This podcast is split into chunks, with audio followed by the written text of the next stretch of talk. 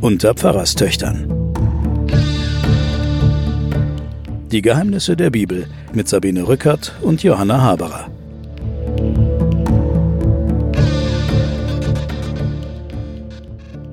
Liebe Hörerinnen und Hörer, da sind wir wieder, die Pfarrerstöchter mit den Geheimnissen der Bibel. Mir gegenüber sitzt meine Schwester Johanna Haberer, Theologin. Ich bin Sabine Rückert, stellvertretende Chefredakteurin der Zeit und wir reden über die Geheimnisse der Bibel. Wir haben ja das letzte Mal den Turmbau zu Babel und die Folgerungen daraus ermittelt und äh, besprochen. Und wir haben auch gesagt, dass ganz am Schluss, dass sich ja von dem Weltengott, von dem großen Kosmoserbauer, äh, zoomen wir jetzt herunter oder Gott zoomt sich selber herunter bei Noah wurde er ja schon mit einer einzigen Person sehr, äh, sagen wir mal, gut bekannt.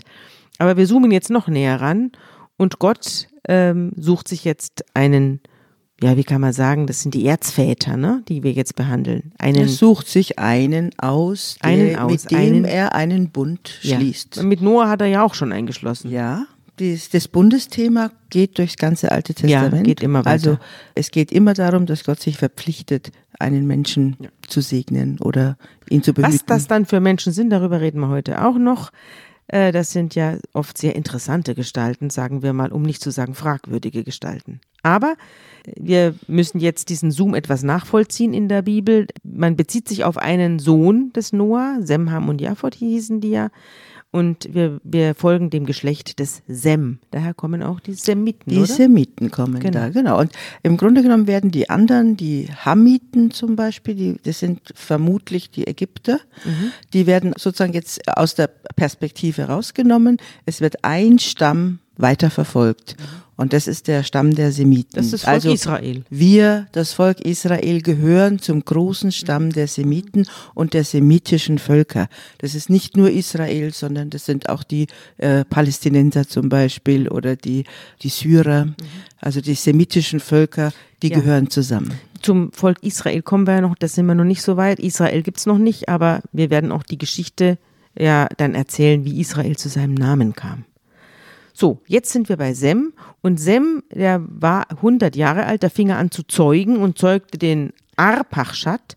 Und dann lebte er noch 500 Jahre, aber der Arpachschat, der zeugte den Schelach. Und der Schelach zeugte den Eber. Und der Eber zeugte den Pelek. Und der Pelek den Regu und der Regu den Serek und so weiter. Und irgendwann zeugt ein gewisser Nahor einen Sohn, der heißt Terach er zeugte natürlich immer noch auch noch 50.000 weitere Söhne und Töchter.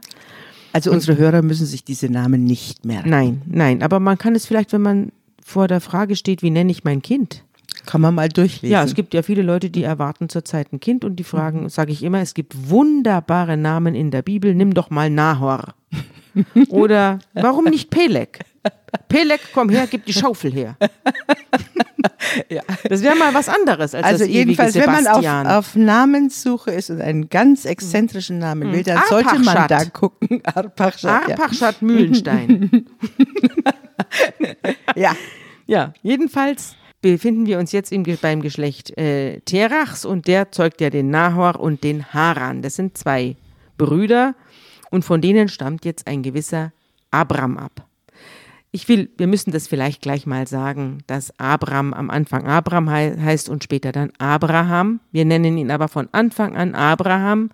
Seine Frau heißt Sarai und wird später Sarah genannt. Da kommt es zu einer Umtaufe. Wir fangen aber, wir nennen aber diese beiden gestalten Abraham und Sarah von Anfang an, würde ich mal vorschlagen. Was sagst du? Ja, würde ich jetzt auch sagen, weil das, unter diesen Namen sind sie uns bekannt. Ja. Auch äh, das Rätsel der Bedeutungen, das äh, beschäftigt viele alte Orientalisten und viele ja. äh, äh, Theologen.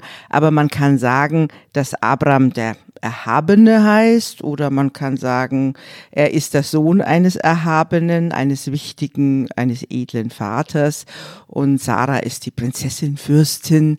Also das sind die beiden, äh, von denen wir heute erzählen, dieses Erzväter, Mütter, Ehepaar.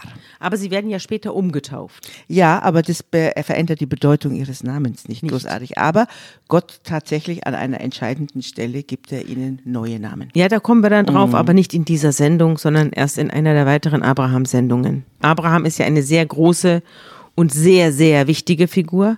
Und wir haben ähm, ihm mehrere, ihm mehrere Folgen jetzt gewidmet, weil man sonst einfach die Bibel nicht versteht.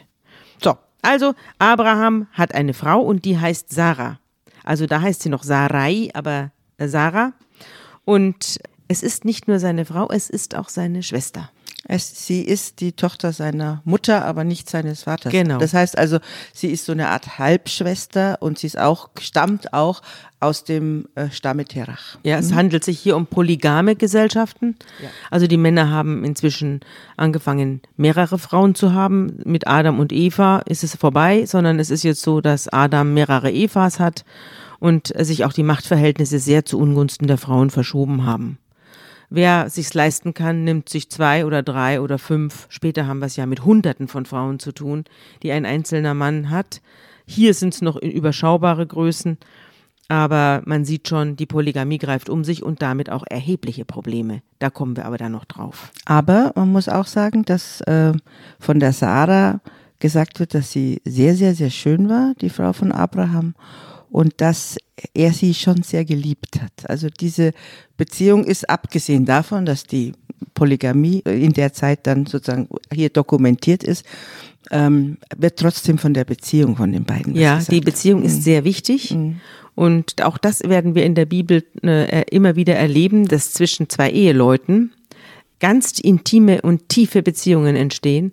Und auch wenn es noch 500 andere Frauen gibt, interessanterweise, so ja. werden wir mhm. später ja auch noch erleben.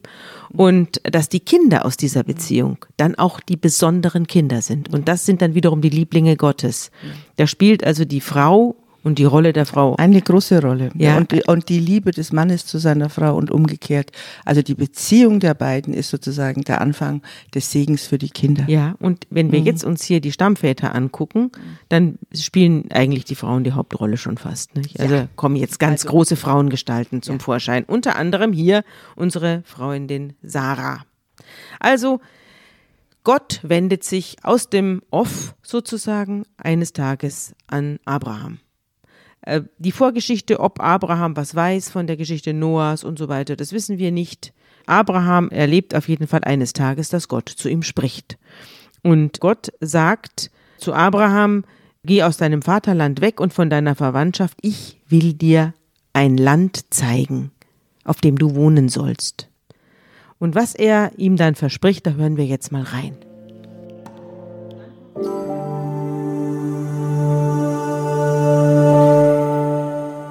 Und ich will dich zum großen Volk machen und will dich segnen und dir einen großen Namen machen, und du sollst ein Segen sein. Ich will segnen, die dich segnen, und verfluchen, die dich verfluchen. Und in dir sollen gesegnet werden alle Geschlechter auf Erden. Also man kann sich vorstellen, dass der Abraham doch relativ erschrocken ist, als eines Tages Gott, wie auch immer, es wird nicht erzählt, wie er es tut, ob er ihm im Traum erscheint oder ob er ihn einfach unter einem Baum anspricht. Das ist das Interessante, es wird nicht erzählt. Ja. Also wo Gott herkommt. Also wenn man das jetzt vergleicht dann zum Beispiel mit griechischen Geschichten äh, und griechischen Göttergeschichten, da kommt immer Gott irgendwo her und reist an und dann wird erzählt, wie er, äh, äh, welchen Weg er macht und so. All diese Sachen. Er kommt der, ja auch manchmal als Tier daher. Der kommt, genau. Schwan. Genau. Oder, Aber hm. Äh, der Gott der Bibel, unseres Alten Testaments, der ist einfach da. Und er verändert mit einem Schlag und mit einem, mit einer totalen Wucht das Leben des ansässigen, des vermutlich in Ur, in Chaldea ansässigen Abrahams, der dort ähm, ein kleiner Halbnomade ist, mhm. Kleintier. Äh, Schäfchen, ne? Der hat Schäfchen, und Ziegen. Zelt nehme ich an. Und Zelten, aber es sind nicht so die äh, Beduinen-Nomaden, die äh, in der, mit den Kamelen in der Wüste ziehen, sondern Halbnomaden, die so in den Steppen wohnen und immer so von Weide zu Weide ziehen und eigentlich so ein, ein ruhiges Leben führen und an den Grenzen der Städte wohnen. Und plötzlich kommt eben dieses Abraham, geh aus deines Vaters Haus.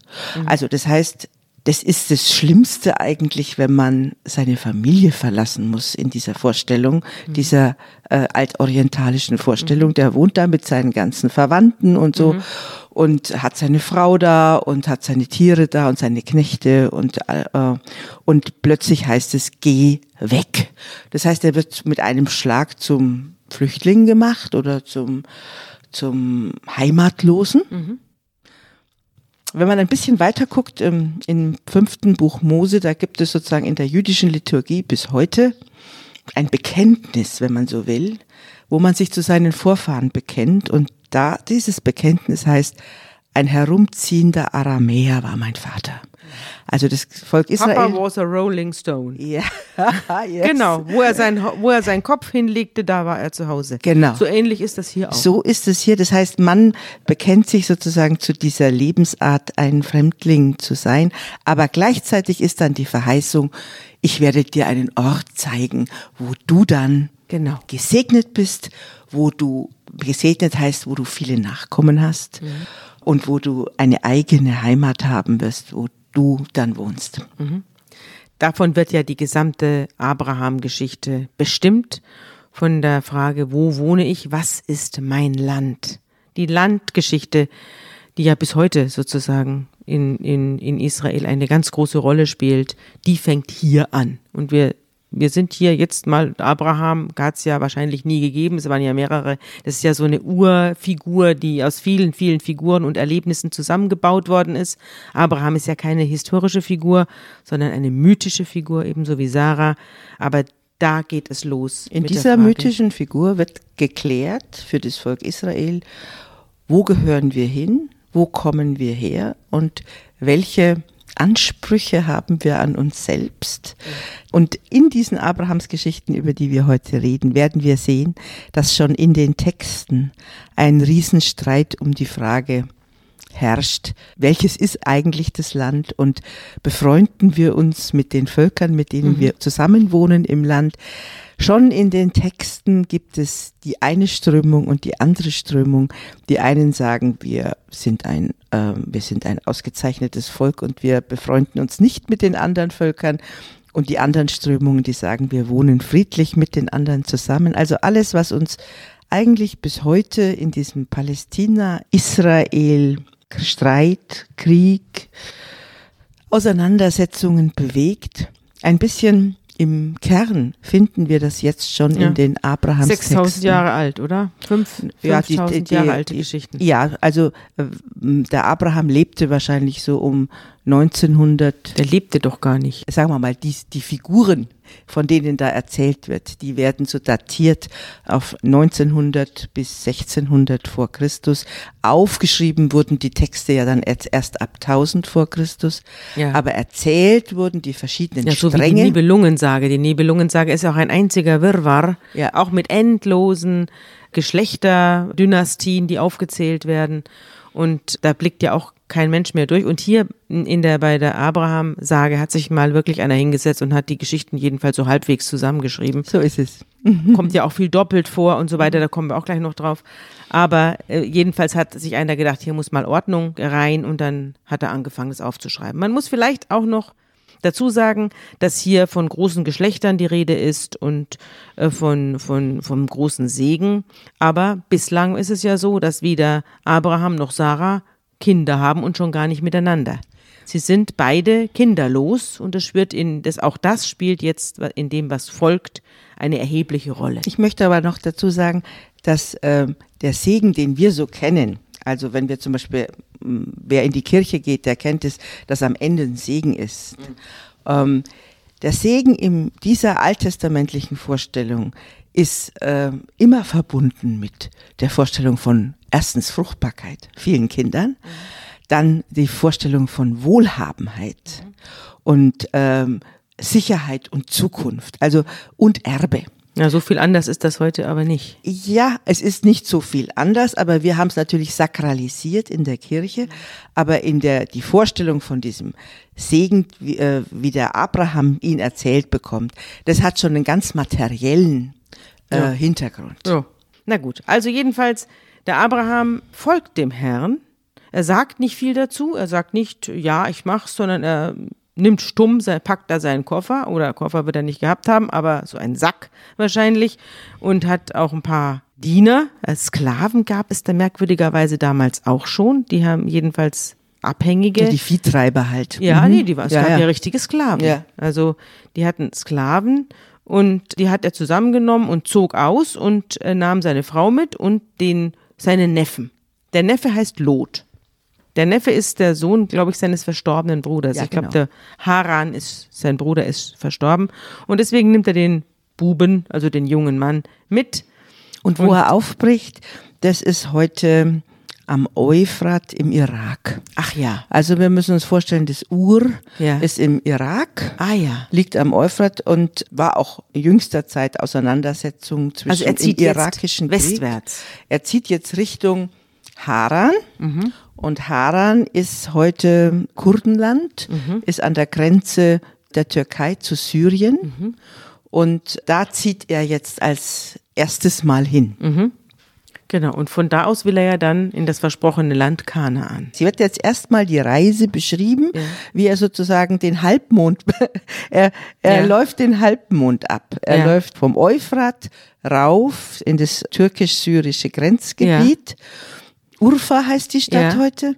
Und dann läuft er runter äh, nach Kanaan, also das heutige Palästina-Israel. Also Kanaan ist dann anzusiedeln zwischen dem Jordan und dem Mittelmeer. Genau.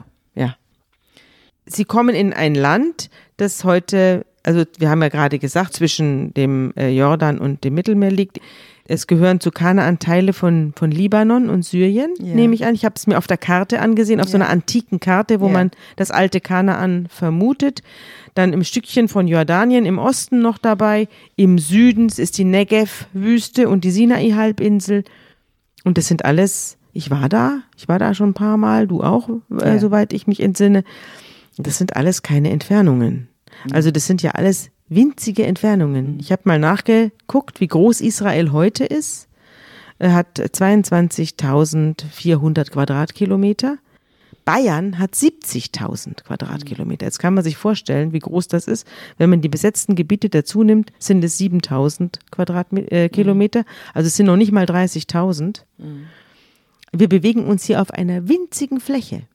Also heute ist es für uns winzig, damals wird es größer gewesen sein, aber es handelt sich hier, in, wenn man die Bibel sich so anschaut, meint man, die sind also Jahre unterwegs und die ziehen da mit ihren Schafen Wochen und Monate durch die Gegend und dann schaut auf den sind's mal Atlas, 60 dann sind es Kilometer. mal gerade 50 Kilometer, das legt man in Ja. einer Viertelstunde zurück.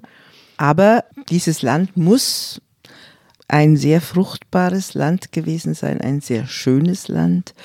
Äh, Heute ist ja alles, vieles abgeholzt und vieles auch verbrannt und verwüstet. Aber die Bibel erzählt zumindest von diesem äh, Kanaan, dass es einfach ein Land ist, wo äh, man sich drum streitet, weil es äh, Ja, wo Milch und Honig ist. fließen, oder? Ja, das kommt dann später bei Mose. Ja, da kommen ja, der, müssen Ja, der wir ja wieder von Milch und. Honig ist hier jetzt noch nicht, Die ist der kommt nicht. aber dann später. ne? Genau. Ja. Ja, und sie kommen nach Kanaan und soweit ich das jetzt erkenne, äh, wohnen da ja schon Leute, nämlich die Kanaaniter. Ja, da wohnen die Kanaaniter und die haben eine andere Gottheit, die haben eine andere Religion, haben eine andere Lebensweise.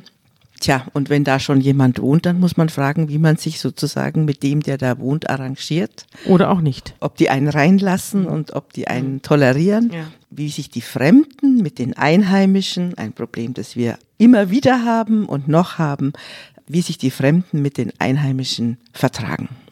Ja, aber es sagt ja auch was über Gott aus. Gott nähert sich einem, sagen wir mal, wildfremden Mann, der heißt Abraham.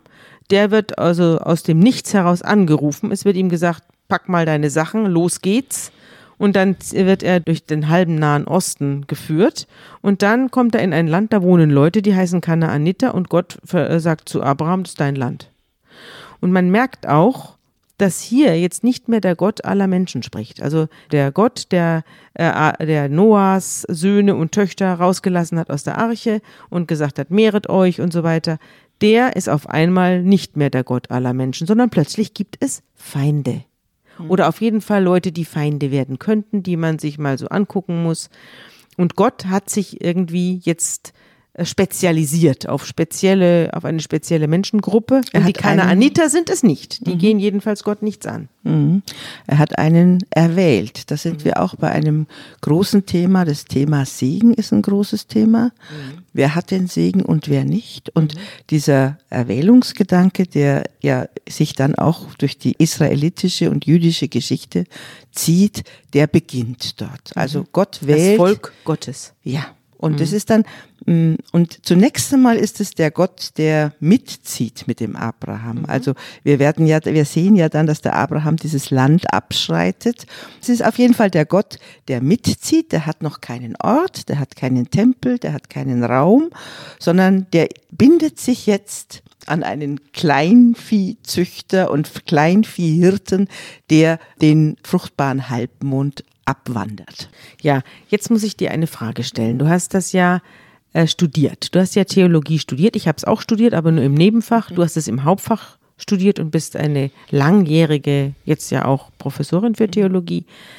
Aber ich erinnere mich, als du ganz jung warst, Anfang 20 und die Theologie angefangen hast zu studieren, dass dir da Zweifel kamen. Also ich erinnere mich, dass du über die, die ganz kleine Herkunft Gottes, ja, doch enttäuscht warst, dass das so ein Hirtengott war, der da mit irgendwelchen Leuten in den Zelten saß, der große Weltenherrscher, den ja das Christentum dann später, dem ja das Christentum später Kathedralen gebaut hat, der fängt ja sehr, sehr klein an, jetzt hier.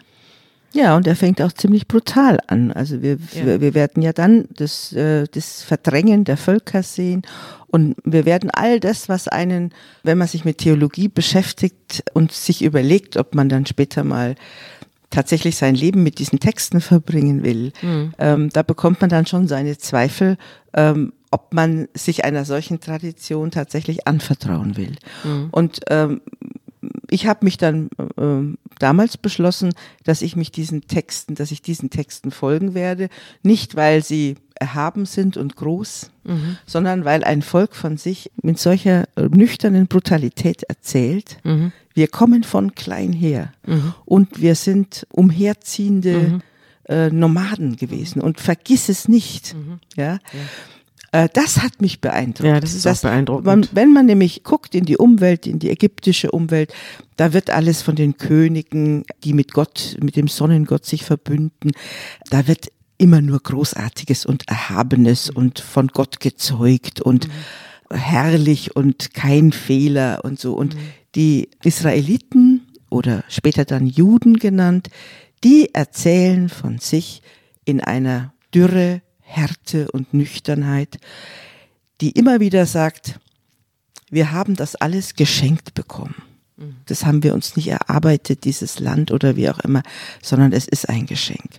Und man muss schon durch ziemlich viele dicke Mauern laufen, bevor man sagt, okay, diese Texte, die sind für mich aufrüttelnd und lebensnah und ich möchte mich auch mit diesen ganzen Abgründen, die diese Texte haben, ich möchte mich mit ihnen beschäftigen. Ja, Gott macht ja dann auch einige Entwicklungen durch im Laufe der Bibel. Das werden wir dann äh, nicht nur wir, sondern auch die Podcast-Hörer, die hier durchhalten, äh, werden ja merken, dass Gott sich im Laufe der Jahrtausende ganz schön verändert. Er fängt groß an, wird dann ganz klein und dann wird er wieder ganz groß. Also es, er ist auch nicht der Alte. Er bleibt auch nicht so, wie er ist, sondern auch Gott lernt hinzu und manchmal ist er etwas weiter weg. Er rückt im, unterm Strich rückt er ja immer ein bisschen weiter weg. Bis zum Christentum dann. Ja. Mhm. Und vielleicht ist er dann irgendwann ganz weg, aber das ist eine andere Geschichte. So. Also Abraham kommt in Kanaan an und Abraham durchzieht Kanaan bis an eine Stätte, die Sichem heißt. Weißt du, wo das ist? Sichem? Das ist äh, im Norden Israels. Ja, ja. es war ein, äh, ein großes Heiligtum der Kanaanäer. Hm? Und, ach, der Kanaanäer. Mhm. Ah ja, das war ein Heiligtum der Kanaanäer für einen anderen Gott. Ah ja. Und dort gibt es eine Eiche, die heißt More. Es ist doch wirklich interessant, dass man es im Alten Testament sehr genau nimmt. Also da haben sogar die Bäume Namen. Äh, hier bei der dritten Eiche links sozusagen. Da es ja auch ein relativ kleines Land ist, hat das offenbar damals einen Sinn gehabt. Na, Äh, nicht als Landkarte, sondern der, äh, was jetzt erzählt wird, der geht jetzt in dieses Land, zieht in dieses Land und besetzt sozusagen die Heiligtümer der anderen Religion und die heiligen Bäume auch. Also gibt ja dann auch noch die Terebinte und die äh, und der und der Hain von Mamre. Also es wer- werden auf jeden Fall jetzt äh, in den verschiedenen an den verschiedenen Orten, wo die Kanaanäer ihre Heiligtümer hatten, ihre heidnischen, wie auch immer von der Sicht der Israeliten ausgesehen oder des Volkes des Abrahams ausgesehen, werden jetzt diese Heiligtümer besetzt und zwar mit dem Gott, den der Abraham da mitbringt. Der, der wird nicht erzählt. Also so ein Badehandtuch tut man da schon Ja. mal auf den, äh, auf Ja, den Liegestuhl. Das ist hübsch gesagt. Genau. Also es wird erzählt, dass an diesen wichtigen Orten kommt er auf jeden Fall vorbei. Ja, ist interessant, dass damals gab es ja relativ wenig Menschen, aber man fing schon an, äh, die Badehandtücher auf den Liegestuhl zu tun, damit man später Mhm. Vor allem sich dann in diesem kann. Teil der Erde, ja. Ja, sehr interessant. Man muss vielleicht auch noch dazu sagen, dass in der Bibel, das werden wir ja auch noch in den weiteren äh, Kapiteln und Abschnitten und Teilen des Neuen und Alten Testaments dann lernen, wird ununterbrochen rumgelaufen. Also es ist nicht so wie bei uns. Wir werden, also viele Leute, die ich, ich komm, wir kommen ja beide aus München. Viele von unseren alten Freunden oder Klassenkameraden sind da heute immer noch. Also es ist ein, es ist so, dass die, die Leute, die heute irgendwo leben, Paris, New York, vor allem in der Stadt eben, dann bleiben die da auch. Sesshaft sind Ja. wir. Mhm. Und anders ist es in der Bibel. In der Bibel wird von vorne bis hinten, von Anfang bis Ende, ununterbrochen rumgelaufen. Also keiner bleibt mal fünf Minuten irgendwo sitzen, sondern alle springen auf und rennen wieder woanders hin. Und zum Beispiel der Abraham, ich habe eben einen Theologen kennengelernt, der hat mir, der hat das mal alles mal ausgerechnet, wie in der Bibel rumgelaufen wird. Und der sagte zu mir, Abraham ha- sei 2500 Kilometer gelaufen, wenn man das alles nachvollzieht, was in der Bibel steht, wo er überall gewesen sein soll. Äh, dann der Auszug aus Ägypten dauerte, wir kommen ja dann später drauf, Auszug aus Ägypten nach, wiederum nach Kanaan unter Mose dauerte 40 Jahre. Der hat auch ausgerechnet, wenn diese kurze Strecke von Ägypten nach Kanaan 40 Jahre gedauert haben soll, dann sind die jeden Tag fünf Meter gelaufen. Also das, wenn man mal wirklich mit Mathematik an die Bibel rangeht, dann wird sie noch verrückter. Und Gott geht immer mit und zeigt den Weg als Feuersäule oder als äh, Wolke. Dann der Prophet Elia, der rannte um sein Leben 150 Kilometer. Auch das wurde alles errechnet. Und erst nach weiteren 40 Kilometern durfte er Gott schauen. Und Jesus natürlich ununterbrochen auf Achse. Der rannte auch ununterbrochen zwischen dem See Genezareth und äh, Jerusalem hin und her, aber dann auch weiter in den Süden. Und der Apostel Paulus legte insgesamt 30.000 Kilometer zurück Genau. und davon 10.000 zu Fuß. Wie von Engeln gehetzt. Ja.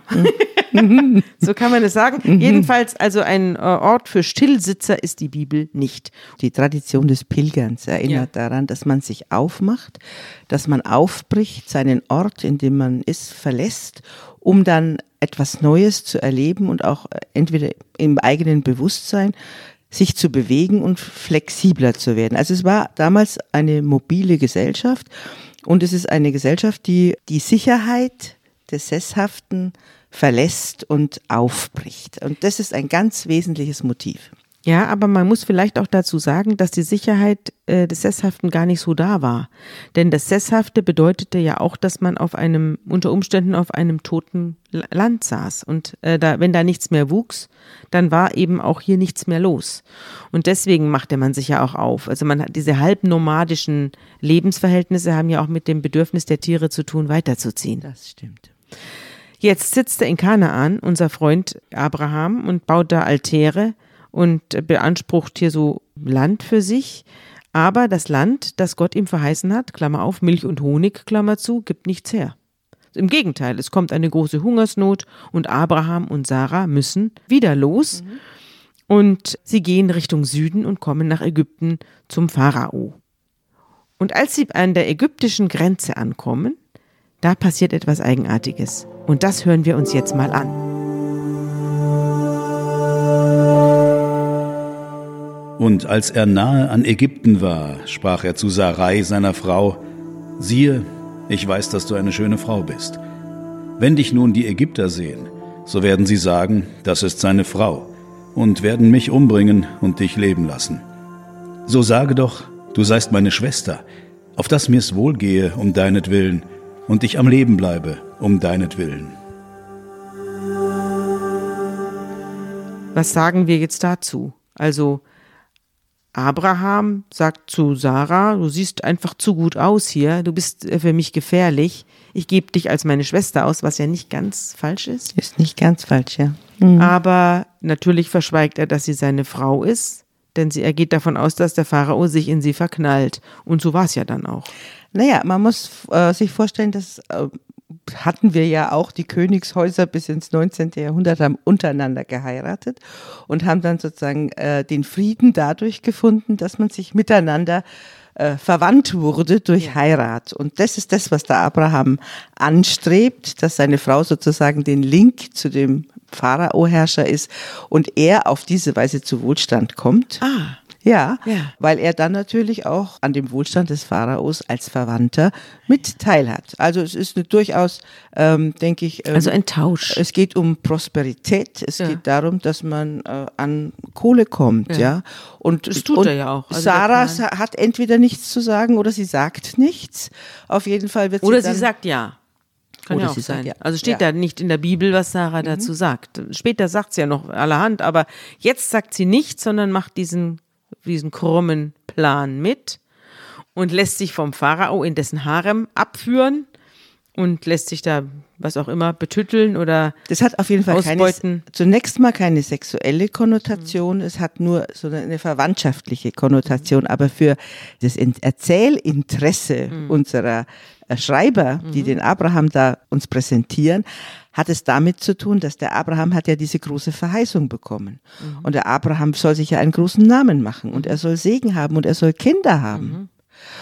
Und ja, was ist jetzt, wenn die äh, Sarah beim Pharao im Harem verbleibt und äh, dieser Segen ist sozusagen in Gefahr? Also äh, das heißt die Gefährdung der Ahnfrau heißt es immer sozusagen in der Theo bei den Theologen. Also die große der große Segen und die große Verheißung wird durch das Verhalten des Abraham in Frage gestellt. in Frage gestellt. Abraham folgt, hält sich also nicht an Gottes Verheißung, sondern er sagt sich, ach, lieber die, die Taube, lieber der Spatz in der Hand als die Taube auf dem Dach. Was will ich mit äh, Nachfahren irgendwie in zehn Jahren oder was? Lieber jetzt mal die Sarah vermieten und dann geht's mir gut. ja. Und Es äh, ist eine feige Angelegenheit. ist eine feige Angelegenheit. Ja. Ja. Man weiß eben nicht, ob die beiden das äh, einvernehmlich gemacht haben, aber auf jeden Fall wird der Ahnherr Abraham als ein ziemlich, sagen wir mal, schlauer, ähm, wenn nicht zu sagen auch ein bisschen feiger Ja. äh, Typ beschrieben. Ja, auch ganz das schön ist, tricky. Auch das ist allerdings auch wieder, muss man sagen, auch im Vergleich zu anderen heroischen Völkergeschichten ist es ziemlich, äh, sagen wir mal, eine nüchterne Beschreibung. Ja, eine nüchterne Beschreibung. Das ist, äh, von dieser Sorte, da werden wir ja noch mehrere treffen. Und das Interessante ist, dass aber Gott dieses Spiel nicht mitmacht.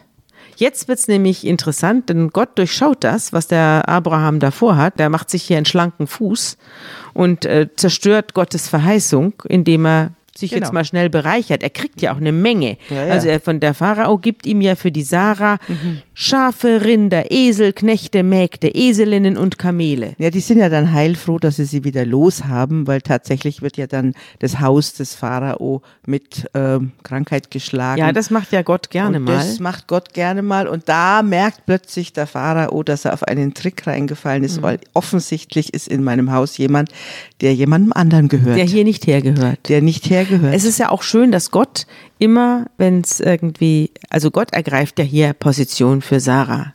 Also Sarah sitzt hier im Harem des Pharao und Gott sagt, die muss hier raus, ich muss was unternehmen und dann schickt er allerhand Plagen dem Pharao, wie die aussehen, ob das jetzt großes Bauchweh ist oder ob das Frösche sind, die vom Himmel fallen oder Heuschrecken Oder ein Virus. Oder ein Virus, wird alles nicht erzählt, sondern es nur, dass es irgendwie Plagen sind und aber der Pharao kommt drauf. Also wie er drauf kommt, steht nicht da, nur dass er zum Abraham geht und sagt, warum hast du mir das angetan? Genau. Aber wir können das natürlich so lesen, dass Gott die Position oder die Sarah beschützt. Aber der Gott, der da beschrieben ist, beschützt vor allem sein eigenes Verheißung. Ja. Also nach dem Motto, ich lass mich doch nicht ins Unrecht setzen. Lass mir doch nicht in die Suppe ich lass spucken mir von doch dem für kleinen meinen. Plan nicht in die Suppe spucken. Ja. Genau. Und der Pharao versucht dann tatsächlich, ihn möglichst schnell wieder loszuwerden, indem er ihm jede Menge Geld und Tiere und alles Mögliche schenkt und ihn mit seiner Frau wieder wegschickt. Ja. ja. Und er, er bekommt sehr viel. Er bekommt also Vieh und Silber und Gold, steht hier. Er kriegt richtig Kohle. Erst hat er jede Menge Schafe, Rinder und so, und so weiter bekommen, damit er die Frau hergibt. Jetzt kriegt er Silber und Gold, damit er sie wieder mitnimmt. ja.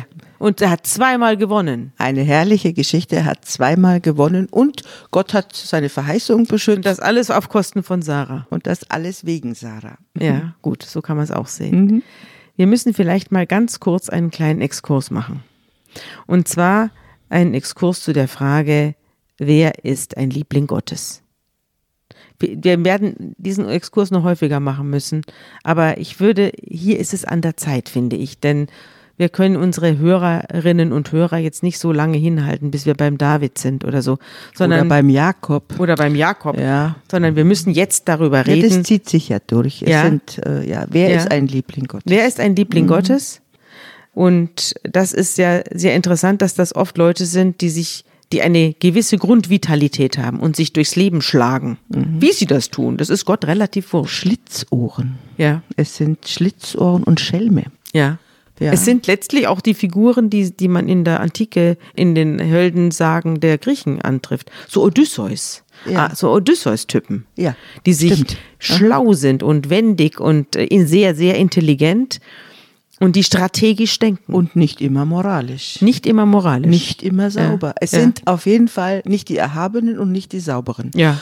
Und schon gar nicht die Moralisten. Ja. Sondern es sind eigentlich diese Lieblinge Gottes, sind keine Tugendbolde. Ja. Nein, sondern das sind ähm, Leute wie du und ich und fehlerhaft und auf ihren eigenen Vorteil aus. und mit Ecken und Kanten. Ja. Genau. Werden aber dann immer von Gott wieder auf, ähm, zumindest auf den Weg nach vorne gebracht. Ja, manchmal werden sie auch zurechtgestutzt und schlimm bestraft. Hier nicht. Ja. Hier hat der Abraham noch davon äh, einen Vorteil. Aber ähm, ich, ich muss dann immer dran denken, dass wir hier ja ähm, Straßen umtaufen, weil, Ja. weil äh, Leute sich in der Geschichte irgendwann mal schlecht verhalten haben. Ja, es gibt natürlich auch viele Verbrecher, das stimmt, die, da müssen Ja. Mhm. die Straßen weg, aber es gibt ja auch Überlegungen, äh, den Franz-Josef-Strauß-Flughafen umzutaufen Mhm. oder Bismarck, Kolumbus, sollen alle keine Straßen mehr kriegen. Ja, sogar hin bis Erich Kästner. Sogar Erich Kästner soll, äh, soll äh, straßentechnisch gemaßregelt werden. Also unsere Autoren des Alten Testaments, die haben genau die Geschichten dieser Schalks und dieser Untugendbolde aufgeschrieben und haben gesagt, das sind unsere Vorfahren. Ja. Zu denen gehören wir. Ja. Es sind nicht die Fehlerlosen. Und natürlich ist die Bibel auch davon überzeugt, dass es die Fehlerlosen gar nicht gibt. Natürlich gibt's sie nicht.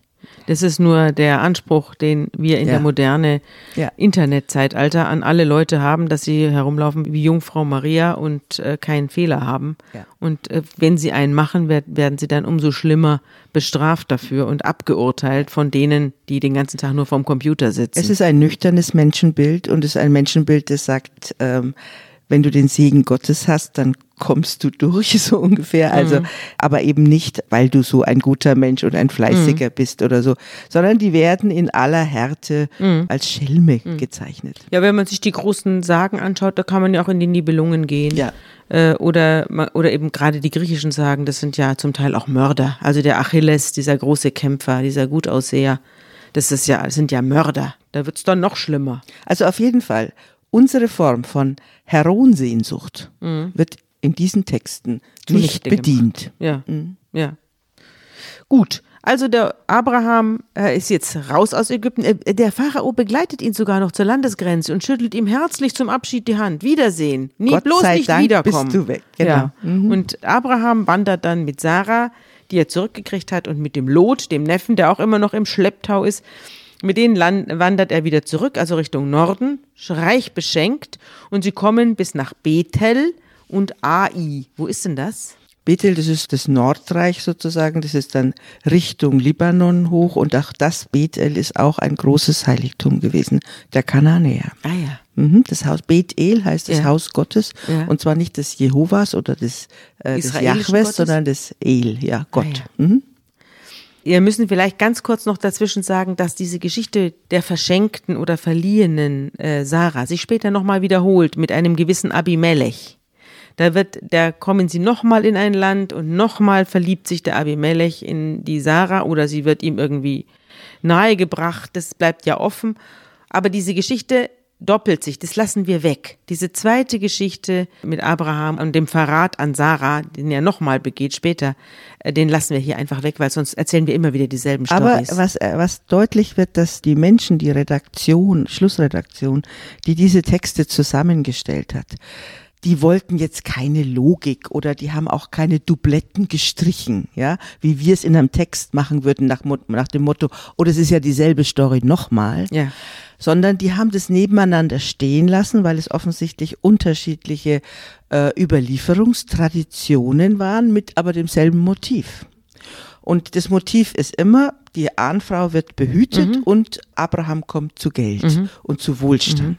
Das ist das Motiv. Und das wird mehrfach erzählt, offensichtlich aus unterschiedlichen mündlichen Erzähltraditionen, die man gewürdigt hat, indem man sie nebeneinander stehen lassen ja. hat. Und wir müssen uns jetzt damit rumschlagen. Ja. Aber jetzt habe ich noch eine andere Frage an dich, die Gott betrifft. Hätte Gott der armen Sarah, die da hin und her geschoben wird zwischen den Männern, nicht den Gefallen tun können, einfach keine Hungersnot in Kanaan zuzulassen? Ich meine, wir haben es hier mit einem zu tun, der die ganze Welt überschwemmen kann. Aber jetzt muss der Abraham mit der Sarah nach Ägypten ziehen, weil da, weil es da zu viel Sonne gibt in seinem Land und da nichts ordentliches wächst. Also das Interessante ist doch, dass Gott sich in die Beziehung zwischen Abraham und Sarah reinhängt, auch in die Beziehung zwischen Sarah und dem Pharao. Da mischt er sich ein, da mischt er mit. Aber dass er große und ganze Landstriche verhungern las lassen kann oder auch nicht, das scheint er nicht in Erwägung zu ziehen. Ich finde das irgendwie, sagen wir mal, eigenartig. Es ist keine Frage, die man an die Texte stellen darf. Also die Texte erzählen, dass dieser Gott mit dem Abraham mitzieht und da war halt eine Hungersnot. Die systematische Frage, wie kann Gott das zulassen und warum hat er denn da eine Hungersnot und da eine Errettung und warum überhaupt ist die Sarah die ganze Zeit unfruchtbar? Warum kriegt sie nicht ein Kind, wenn du doch vorher eins verheißen hast? So. Das, äh, diese Fragen beantworten, diese Warum-Fragen beantworten diese Texte nicht, sondern die erzählen die Geschichte, wie sind wir geworden, wie wir sind. Wir sind ähm, Fliehende, wir sind, wir müssen immer wieder aufbrechen, wir müssen immer wieder davonlaufen, äh, wir müssen uns durchs Leben schlagen, wir müssen Schelmereien betreiben und am Ende alles, was wir uns irgendwie sich entgegengestellt hat, verwandelt sich für uns dann plötzlich in Segen. Zum Gut. Ja. Eine sehr schöne Selbstsicht, finde ich. ja. Aber wir lesen ja die Texte heute und wir beide sitzen ja hier und unterhalten uns über Texte und schauen sie auch mit den Augen von heute an und äh, stellen uns dann eben Fragen, die Natürlich. also Gott äh, Diese Fragen ja kann man sich stellen, das äh, kann man nur man kriegt nur keine Texten Antwort drauf. Genau. ja, deswegen stelle ja. ich sie aber trotzdem. Da Ja. lasse ich mich jetzt nicht davon abhalten. Ja. Und jetzt ist man wieder zurück und jetzt äh, weiden da die Hirten. Inzwischen hat man ja richtig abgesahnt beim Pharao und äh, läuft jetzt auf den Jordan zu. Und da merken die Hirten äh, des Lot, also des Neffen von Abraham und seine eigenen, dass sie hier nicht mehr auskommen. Also sie haben inzwischen so viel Tiere, so viel Gesinde, so viel Sklaven, dass da kein Raum mehr ist. Vor allem das Wasser reicht nicht. Das Wasser reicht nicht und deswegen beschließen Abraham und sein Neffe Lot, sich zu trennen, weil sie dauernd aneinander geraten und die Tiere und die Hirten auch. Und deswegen sagt Abraham zu Lot, wir trennen uns, wenn du links gehst, gehe ich rechts und wenn du rechts gehst, gehe ich links, du kannst entscheiden. Und Lot schaut um sich und sieht, aha, der Jordan, sehr wasserreich, da ist viel grü grünes Gras und er zieht Richtung Jordan, er nimmt das Jordantal und zieht Richtung Sodom. Es gab also auch schon Städte damals, richtige Städte. Das haben wir auch schon bei Kain und Abel gelernt, dass es da erste Städte gab. Und in Sodom und Gomorra, da kommen wir im übernächsten Kapitel drauf. Sodom und Gomorra, das st- steht da noch und da zieht also der Lot mit seinen ganzen Zelten und Also seiner er, er Anhängerschaft. zieht in Richtung heutiges Jordanien. Ja, Mhm. ja. Und da lässt er sich nieder, aber dass die Menschen in Sodom böse sind, das steht hier auch schon geschrieben. Aber die Menschen zu Sodom waren böse und sündigten sehr. Und die beiden haben sich getrennt und jetzt meldet sich Gott wieder bei Abraham und sagt, äh, hebe deine Augen auf und sieh von der Stätte aus, wo du jetzt bist, nach Norden, nach Süden, nach Osten und nach Westen. Denn all das Land, das du siehst, will ich dir geben und deinen Nachkommen schenken. Also jetzt kriegt er wieder was versprochen. Nachkommen, die er immer noch nicht hat und Land, das er auch nicht hat. Ich finde es auch als literarisch tolles Motiv, dass du ständig was versprochen kriegst. Also du kriegst eine Verheißung, sagt man ja, Ja. in der sozusagen in der in der theologischen Sprache. Es wird dir was verheißen und das kommt nicht. Und es kommt nicht. Und es kommt nicht. es und gibt aber Menschen, die sind auch so, die versprechen immer zu was und halten es nicht. Ja, und das ist jetzt bei unserer Geschichte am Ende anders. Aber es ist tatsächlich, dass man sich auseinandersetzt mit etwas, was einem verheißen ist und es tritt nicht ein. Und etwas, was ich mir wünsche oder was ein anderer mir versprochen hat und es tritt nicht ein. Das ist das Motiv des Abraham, dass er aber trotzdem dran glaubt. Mhm. Also, dass er, was heißt, oder, oder dieser Verheißung trotzdem vertraut. Ja, das sind ja wie, letztlich die Christen doch auch. Die Christen glauben doch auch, äh, dass äh, Jesus äh, wiederkommt und äh, dass wir abgeholt werden und alles wird gut. Das tritt ja auch nicht ein. Es tritt auch nicht ein, aber, aber es ist ein vollkommen anderes Lebensgefühl, ob du mit so einem Versprechen lebst oder gar keins hast. Aber in der Pädagogik sagt man zum Beispiel Eltern, die ihren Kindern alles Mögliche versprechen und es kommt nicht, die nehmen ihnen das Grundvertrauen. Aber in der Pädagogik sagst du auch, wenn du den Segen über dein Kind aussprichst, also du Sabine, behauptest immer, ich bin ein Sonntagskind, du bist Ja, ja, auch ich ein, bin ein Sonntagskind, Sonntagskind. deswegen bin ich besonders gesegnet und willst immer besser sein als die anderen. Ich bin nur ein Donnerstagskind. So geht's jetzt schon mal los. äh, also das heißt, man will ja immer auf äh, sozusagen auf der Seite der Gesegneten sein. Das, deswegen taufen wir ja auch Kinder. Das heißt, wir geben diesen Kindern sowas wie einen besonderen Schutz, eine besondere Verheißung und äh, und äh, ja und Schutz in die Zukunft mit. Und dieser Segen, den hat der Abraham auch und an dem hält er fest. Und das ist das Interessante, dass man an dem Glauben, ich bin unter dem Schutz Gottes festhält. Ja. Ich kann erstens nichts dafür, dass du an einem Donnerstag geboren bist. Und das ist auch noch der Donner. Der, das ist auch der Donnerstag. Das kommt auch noch von dem Donner des Tor. Also es ist auch noch ganz weit Ganz weg vom. ja. Ja, das ist das ist das ist Skandinavien. Das sind die Wikinger, die dich hier in, in, im Also Griff haben. Aber was ich noch sagen wollte ist. Natürlich stimmt es, dass eine Verheißung, an die ich selber glaube, mich stark macht. Das ist ja auch, du schaffst das. Ja. Und äh, wenn man von seinen Eltern gesagt bekommt, du schaffst das, dann schafft man es auch. Oft, also dieser ja. Glaube an Ja. Kinder oder an Jugendliche, Genau. die befähigen sie dazu, dann wirklich auch großartige Sachen Also, zustande zu und bringen. das ist der Unterschied zwischen der Verheißung und dem Versprechen. Mhm. Also ein Versprechen, das man nicht hält, das ist natürlich tödlich. Ja. Aber eine Verheißung ist was anderes. Ja. Das ist dieses, du schaffst das, ich bin bei dir. ja. Und auch wenn das jetzt nicht eintritt und nächstes Jahr Ja. und wenn du 100 drüber Ja. wirst, wenn du sozusagen in dieser Verheißung lebst, Mhm. dann hast du eine andere Form von Stärke. Das ist da ein Motor. ja.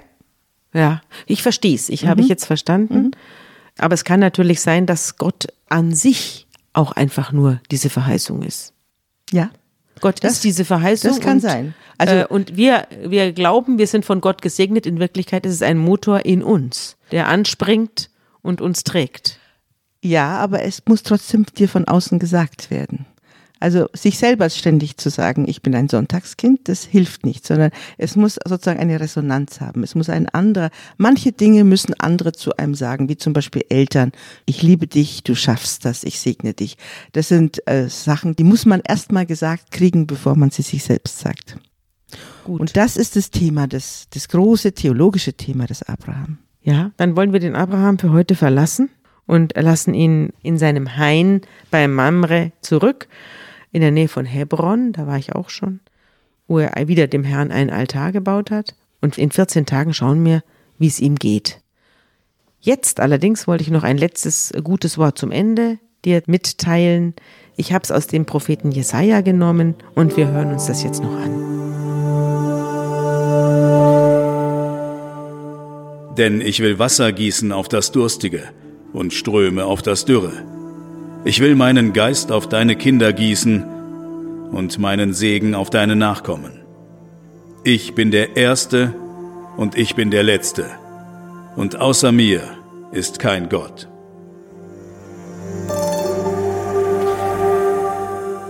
Dieser Jesaja-Text, das ist auch das theologische Thema, das, über das wir gerade geredet haben. Das ist die Verheißung und die Zusage und ich bin bei dir und ich bin der Einzige, der dich sozusagen durchs Leben führen kann. Dich und deine nachfolgenden Generationen. Damit wollen wir es jetzt gut sein lassen und die Pfarrerstöchter melden sich in 14 Tagen wieder mit Kapitel 2 der Abraham-Geschichte. Tschüss. Tschüss.